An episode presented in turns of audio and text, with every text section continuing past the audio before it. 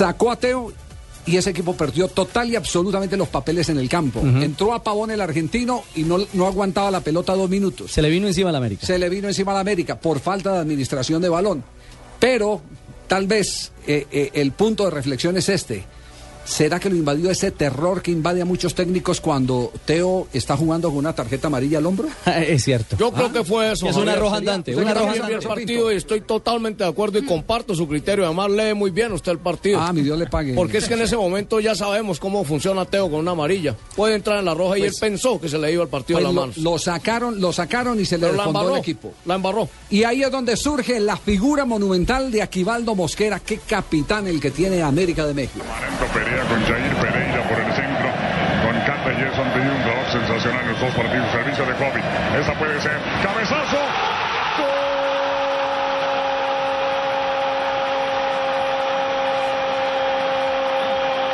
Aquivaldo. Aquivaldo.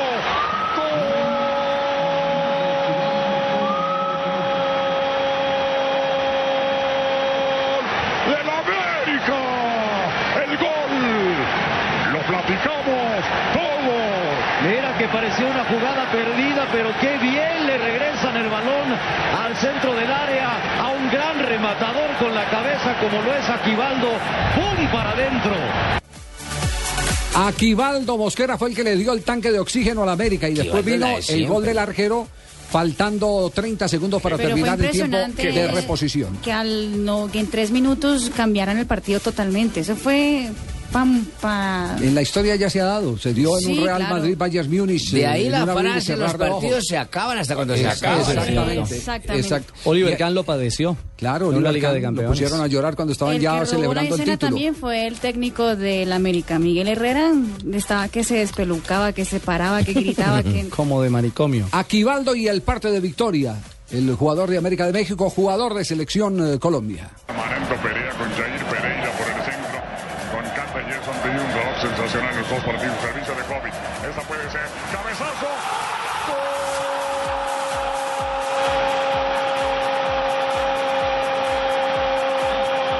Aquivaldo. Aquivaldo. que tenía y, y ahora que, que, que soy el capitán, eh, levantarlo es un gran orgullo y más siendo un extranjero, creo que, que siempre es, bueno, la verdad, ahora tengo una emoción impresionante que ni sé qué es lo que digo. Aquivaldo Mosquera alzó la copa y es campeón del fútbol mexicano. Un detalle que no puede pasar desapercibido, el gesto de Luis Amaranto Perea. Cuando eh, ya se estaban entregando las, o se iban a entregar las medallas de campeones a los de la América de México, Amaranto rompió filas y se fue a saludar y felicitar a los rivales. Y fue el único. Qué bien, el único, el único de los del Cruz eh, Azul.